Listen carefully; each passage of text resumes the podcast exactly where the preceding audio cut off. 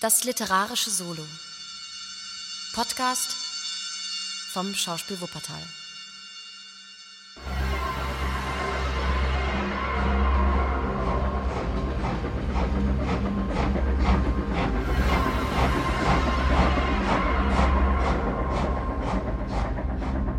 Das Tal des Grauens.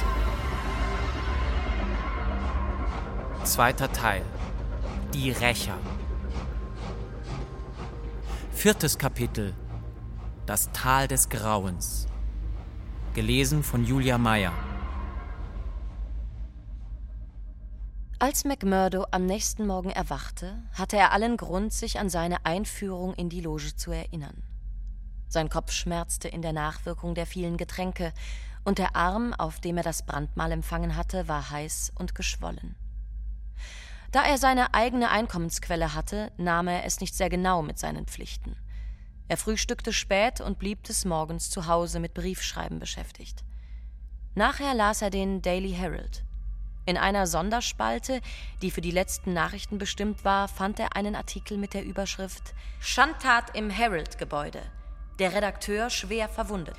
Es war ein kurzer Bericht über den Vorfall, der ihm selbst besser bekannt war als dem Schreiber. Der Bericht schloss mit folgenden Worten Die Sache liegt jetzt in den Händen der Polizei, aber es kann kaum erwartet werden, dass ihre Bemühungen erfolgreicher sein werden als bei ähnlichen Anlässen der Vergangenheit.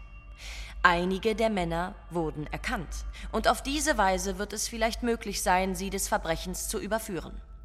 Es braucht wohl nicht erst betont zu werden, dass diese Schandtat auf das Schuldkonto jener schändlichen Verbrecherbande zu setzen ist, die schon allzu lange über unsere Gemeinde herrscht, gegen die der Herald bisher unverdrossen gekämpft hat und die er unbeirrt weiter bekämpfen wird. Die vielen Freunde Mr. Stangers werden sich freuen zu hören, dass er, obgleich er in der grausamsten und brutalsten Weise misshandelt wurde und schwere Verwundungen am Kopf davontrug, in keiner unmittelbaren Lebensgefahr schwebt. Danach war noch zu lesen, dass eine Abteilung der Kohlen- und Eisenpolizei, bewaffnet mit Winchester-Gewehren, zum Schutz des Herald-Gebäudes abgeordnet worden sei.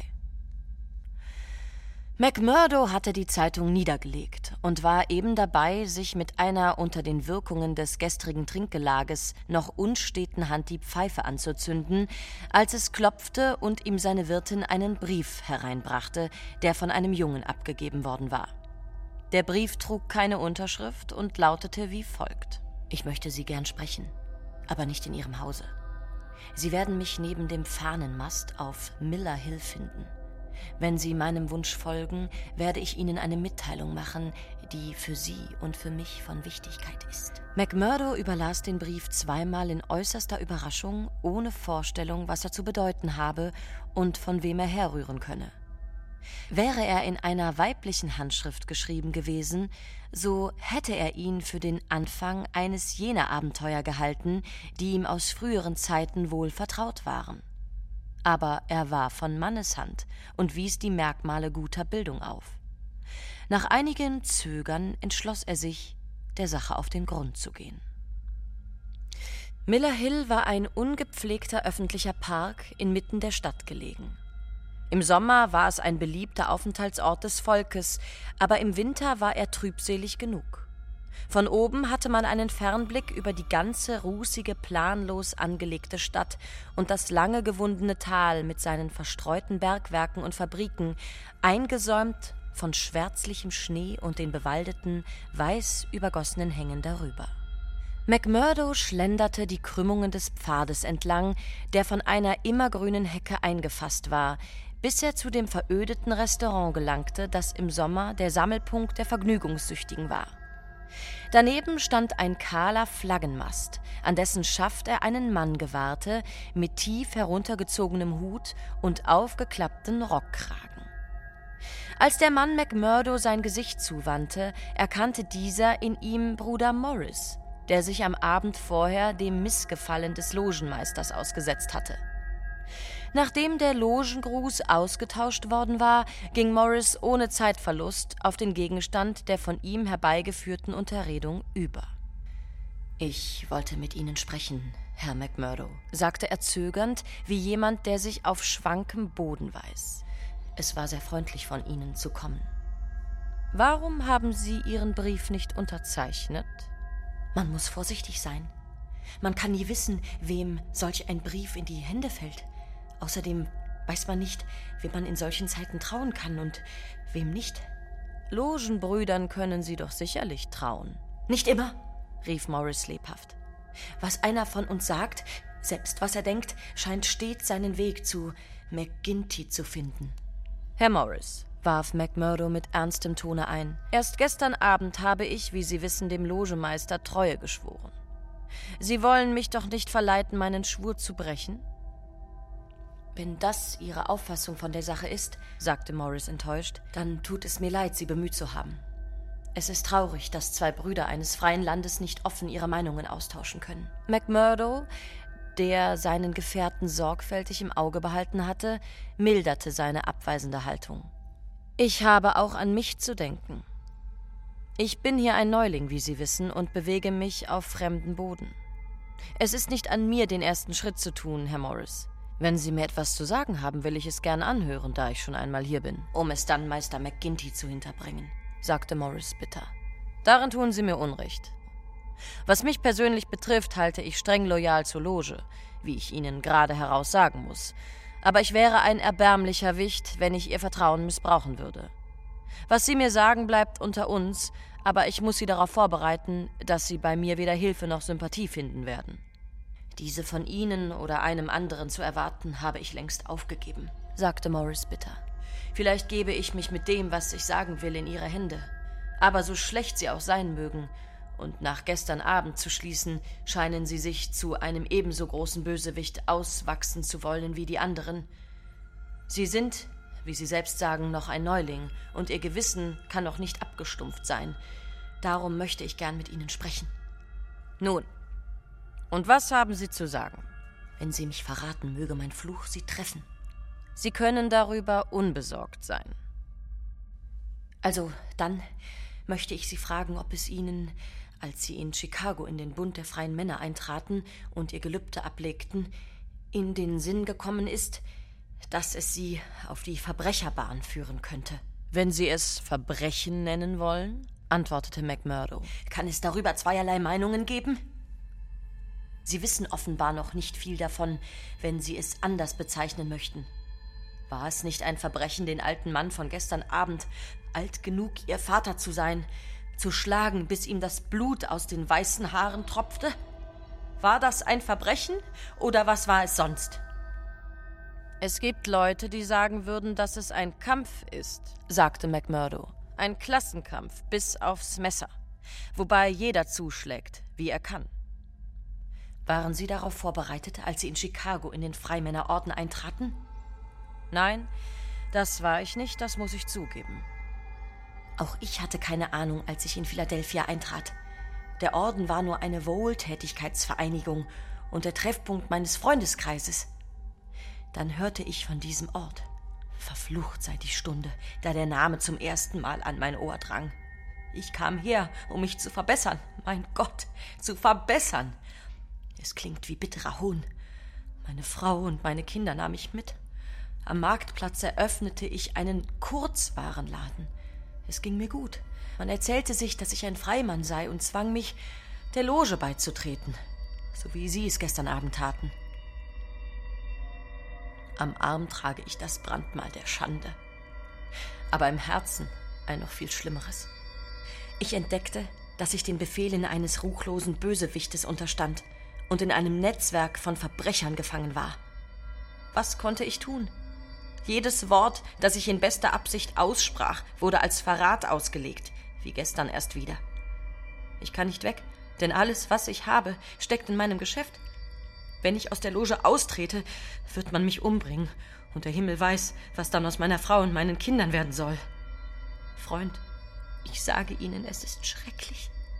Schrecklich. Er verbarg sein Gesicht in den Händen, während sein ganzer Körper in heftigem Schluchzen erbebte. Sie sind zu weichherzig für die Sache, antwortete McMurdo achselzuckend. Sie eignen sich nicht dazu. Ich hatte ein Gewissen und meinen Gottesglauben aber sie haben mich zum Verbrecher gemacht. Ich wurde zu einer Aufgabe bestimmt. Wenn ich sie zurückgewiesen hätte, würde es mir an den Kragen gegangen sein, das wusste ich. Vielleicht bin ich ein Feigling von Haus aus. Vielleicht hat mich der Gedanke an meine arme, kleine Frau und meine Kinder dazu gemacht. Ich gehorchte also. Die Erinnerung an die Sache wird mich ewig verfolgen. Es war ein armseliges Haus, etwa 20 Meilen jenseits der Hügelkette gelegen. Ich hatte die Eingangstür zu bewachen, wie Sie gestern Abend. Sie konnten mich zu der Arbeit im Innern nicht gebrauchen. Die anderen gingen hinein. Als sie hinauskamen, waren ihre Hände bis zum Handgelenk wie in Blut getaucht.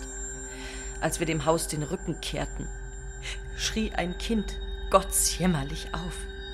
Es war ein kleiner Junge von fünf Jahren, der zugesehen hatte, wie man seinen Vater ermordete. Fast wurde ich vor Entsetzen ohnmächtig. Aber ich musste den Anschein aufrechterhalten, als ob ich mit ganzem Herzen bei der Sache sei und eine lächelnde Miene zeigen. Ich wusste sehr wohl, wenn ich es nicht tat, würden sie demnächst mit blutigen Händen aus meinem Haus kommen. Und mein kleiner Fred würde nach seinem Vater schreien. Ich war ein Verbrecher geworden, hatte wenigstens an einem Verbrechen teilgehabt und bin dieser Welt und wahrscheinlich auch der nächsten verloren.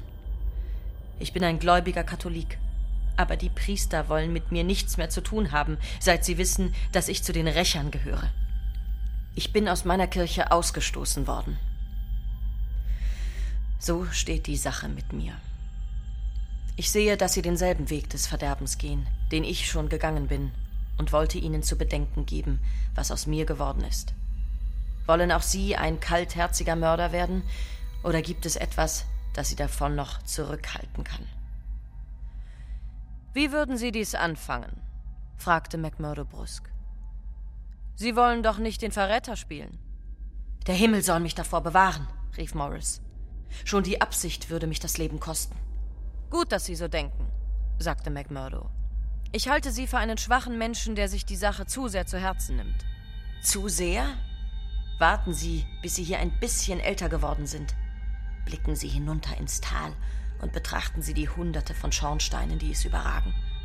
Ich sage Ihnen, dass die Wolken des Verderbens dichter und niedriger aus dem Tal hängen als die des Rauches. Es ist ein Tal des Grauens, das Tal des Todes. Im Herzen der Bevölkerung wohnt Schrecken, von der Abenddämmerung bis zum Morgengrauen. Nur Geduld, junger Mann, Sie werden es selbst erkennen. Nun denn, ich werde Ihnen sagen, was ich davon halte, nachdem ich mehr gesehen habe sagte McMurdo leichthin. Klar ist nur, dass Sie nicht hierher gehören. Und je schneller Sie Ihr Geschäft verkaufen, auch wenn Sie nur zehn von hundert des Wertes erlösen, desto besser ist es für Sie. Was Sie mir sagten, ist bei mir sicher aufgehoben, aber der Himmel sei Ihnen gnädig. Wenn Sie ein Angeber. Nein, nein, rief Morris flehend. Nun gut, wir wollen es dabei bewenden lassen. Ich werde an das, was Sie mir gesagt haben, denken und vielleicht komme ich noch einmal darauf zurück. Ich nehme an, dass Sie es gut mit mir meinen. Aber jetzt muss ich wieder nach Hause. Noch eins, bevor Sie gehen, sagte Morris. Man hat uns vielleicht beobachtet und wird wissen wollen, was wir zu sprechen hatten. Gut, dass Sie daran denken. Ich habe Ihnen eine Anstellung in meinem Laden angeboten. Und ich habe Sie ausgeschlagen. Das geht niemand etwas an. Auf Wiedersehen, Bruder Morris. Hoffen wir das Beste für die Zukunft. Als McMurdo am Nachmittag desselben Tages in Gedanken verloren am Ofen seines Wohnzimmers saß, öffnete sich die Tür und McGinty erschien, der mit seiner massiven, riesenhaften Figur den Türrahmen fast ausfüllte. Er grüßte nach Logenart und nahm ohne weiteres Platz, indem er McMurdo mit Blicken zu durchbohren schien, die von diesem furchtlos erwidert wurden. Ich bin ein schlechter Besuchmacher, Bruder McMurdo, sagte er. Wahrscheinlich, weil mir meine eigenen Gäste so viel zu schaffen machen. Höflichkeit erfordert es indessen, dass ich Ihren Besuch erwidere und Sie in Ihrem Heim aufsuche. Ich bin stolz darauf, Sie hier zu sehen, Rat McGinty, antwortete McMurdo herzlich und holte die Whiskyflasche aus dem Schrank. Es ist für mich eine unerwartete Ehre. Wie geht es dem Arm? Fragte der Meister. McMurdos Gesicht verzog sich zu einer Grimasse. ganz gut, aber er hält sich noch in Erinnerung, sagte er. Immerhin, ich weiß, wofür ich leide. So ist es. So muss jeder denken, der unserer Sache ergeben ist und der Loge nützlich sein will. Was haben Sie heute Morgen mit Bruder Morris auf Miller Hill zu sprechen gehabt? Die Frage kam so plötzlich, dass McMurdo sich glücklich schätzte, eine Antwort in Bereitschaft zu haben. Morris weiß nichts davon, dass ich mir hier im Hause Geld verdienen kann, sagte er mit einem vielsagenden Lächeln. Er soll auch nichts davon erfahren, denn er hat für meinen Geschmack ein zu enges Gewissen. Er ist ein gutherziger alter Mann und scheint zu glauben, dass es mir schlecht gehe. Er wollte mir auf die Beine helfen, indem er mir eine Anstellung in seinem Kramladen anbot. So, das war es. Und Sie haben es ausgeschlagen? Selbstredend. In vier Stunden täglicher Arbeit kann ich mir hier in meinem Schlafzimmer ein Vielfaches von dem verdienen, was er mir bieten könnte. So ist es. Ich würde Ihnen indessen raten, mit Morris nicht allzu viel zu verkehren. Warum nicht? Es mag Ihnen genügen, dass ich es wünsche. Das genügt den meisten Leuten hier in der Gegend. Vielleicht den meisten Leuten, aber mir nicht, erwiderte McMurdo unerschrocken. Wenn Sie ein Menschenkenner sind, muss Ihnen das klar sein. Der dunkelhäutige Riese glotzte ihn an und seine haarige Tatze schloss sich einen Augenblick lang fest um das Glas, als ob er es dem anderen an den Kopf werfen wollte. Dann brach er in ein Lachen aus, in ein lautes, schallendes, aber unecht klingendes Lachen. Sie sind ein sonderbarer Heiliger, das muss ich sagen, erwiderte er. Nun, wenn Sie Gründe haben wollen, werde ich sie Ihnen sagen. Hat Morris irgendetwas gegen die Loge gesagt? Nein, oder gegen mich? Nein? Nun gut. Er hat ihnen eben nicht getraut, aber in seinem Herzen ist er ein Abtrünniger. Wir wissen sehr genau, weshalb wir ihn auf das Sorgfältigste überwachen. Wir warten nur auf die Zeit, ihn beiseite zu bringen. Ich glaube sogar, dass diese Zeit nicht mehr sehr fern ist. In unserem Stall ist kein Platz für räudige Schafe. Ich mache Sie darauf aufmerksam, dass man sie selbst für verräterisch halten könnte, wenn Sie mit einem treulosen Menschen Umgang pflegen. Ist Ihnen das klar? Es ist unwahrscheinlich, dass ich mit ihm umgehen werde, denn ich mag den Mann nicht leiden, antwortete McMurdo. Und was das Verräterischsein anbelangt, so möchte ich Ihnen sagen, dass jeder andere, außer Ihnen, es bereuen würde, dieses Wort in meiner Gegenwart auszusprechen. Nun gut. Damit ist die Sache für mich erledigt, sagte McGinty, indem er sein Glas leerte. Ich wollte Ihnen nur einen gut gemeinten Wink geben. Es würde mich interessieren, woher Sie wissen, dass ich mit Morris gesprochen habe. Es ist eine meiner Aufgaben, alles zu wissen, was hier vorgeht, antwortete McGinty lachend. Sie werden gut tun, sich dies gegenwärtig zu halten. Nun denn, meine Zeit ist abgelaufen und ich muss jetzt gehen. Sein Abschiednehmen wurde jedoch in einer völlig unerwarteten Weise unterbrochen. Mit einem plötzlichen Schlag flog die Tür auf und drei finstere, aufgeregte Gesichter, beschattet von der Schirmmütze der Polizei, starrten durch die Türöffnung. McMurdo sprang auf und hatte bereits den Revolver halb aus seiner Tasche gezogen, als er gewahr wurde, dass zwei Gewehre auf seinen Kopf gerichtet waren, worauf er den Arm wieder sinken ließ. Ein uniformierter Mann trat ins Zimmer mit einem Revolver in der Hand. Es war Captain Marvin, der vormalige Beamte der Chicagoer Polizei, zu jener Zeit aber Leiter der Kohlen- und Eisenpolizei. Mit einem Kopfschütteln und einem halben Lächeln blickte er auf McMurdo. Ich habe mir doch gedacht, dass er mir bald ins Gehege kommen würde, der windige Herr McMurdo aus Chicago, sagte er. Er kann es eben nicht lassen. Nehmen Sie Ihren Hut und kommen Sie mit. Das wird Ihnen teuer zu stehen kommen, Captain Marvin, sagte McGinty. Wer sind Sie denn eigentlich, möchte ich wissen, dass Sie sich herausnehmen, derart in ein Haus einzudringen und ehrliche, gesetzesfürchtige Leute zu belästigen? Wir haben nichts gegen Sie, Rat McGinty. Wir sind nicht ihretwegen gekommen, sondern wegen dieses McMurdo. Es ist Ihre Aufgabe, uns in der Ausübung unserer Pflicht zu unterstützen und nicht zu behindern. Er ist mein Freund und ich stehe für ihn ein. Ich glaube, dass Sie eines schönen Tages für sich selbst einzustehen haben werden, Mr. McGinty, antwortete der Polizeikapitän. McMurdo war schon ein verdächtiger Mensch, bevor er hierher kam, und ist es immer noch. Halten Sie ihn scharf auf dem Korn, Schutzmann, während ich ihn entwaffne. Hier ist meine Pistole, sagte McMurdo ruhig. Wenn wir beide allein wären, Captain Marvin, so würden Sie mich nicht so leicht einfangen können. Haben Sie denn einen Haftbefehl? fragte McGinty. Zum Donnerwetter, man möchte glauben, in Russland und nicht in Vermissa zu sein, wenn man sieht, was sich die Polizei herausnimmt. Es ist eine kapitalistische Schandtat, und Sie werden dafür büßen. Tun Sie, was Sie nicht lassen können, Rat McGinty. Wir kennen unsere Pflichten. Wessen bin ich beschuldigt? fragte McMurdo. Der Teilnahme an dem Überfall auf den Redakteur Stanger vom Vermissa Herald. Es ist wohl nicht Ihre Schuld, dass es nicht eine Beschuldigung wegen Mordes ist. Nun, wenn das alles ist, was Sie gegen ihn haben, so können Sie sich jede weitere Mühe ersparen. Dieser Mann war in meiner Bar bis Mitternacht beim Pokerspiel. Ich werde Ihnen ein Dutzend Zeugen bringen, die es beschwören. Es bleibt Ihnen freigestellt, dies morgen vor Gericht zu tun. Inzwischen wollen wir gehen. Kommen Sie, McMurdo. Und verhalten Sie sich ruhig, wenn Sie nicht wollen, dass Ihr Kopf mit einem Gewehrkolben in Berührung kommt. Weg damit Ihnen, McGinty. Ich dulde keinen Widerstand in der Ausübung meiner Pflicht. Lassen Sie sich das gesagt sein. So entschlossen trat der Captain auf, dass sowohl McMurdo wie der Logenmeister sich in die Lage fügen mussten. Dem Letzteren gelang es jedoch, dem Häftling vor dem Fortgehen einige Worte zuzuflüstern. Was soll damit? bemerkte er mit einer vielsagenden Bewegung seines Daumens auf das Versteck der Falschmünzerwerkzeuge zu. Nichts zu befürchten, flüsterte McMurdo, der sie in einem Geheimfach unter dem Fußboden wohl verborgen wusste. Ich wünsche Ihnen alles Gute, sagte der Meister mit einem kräftigen Händedruck.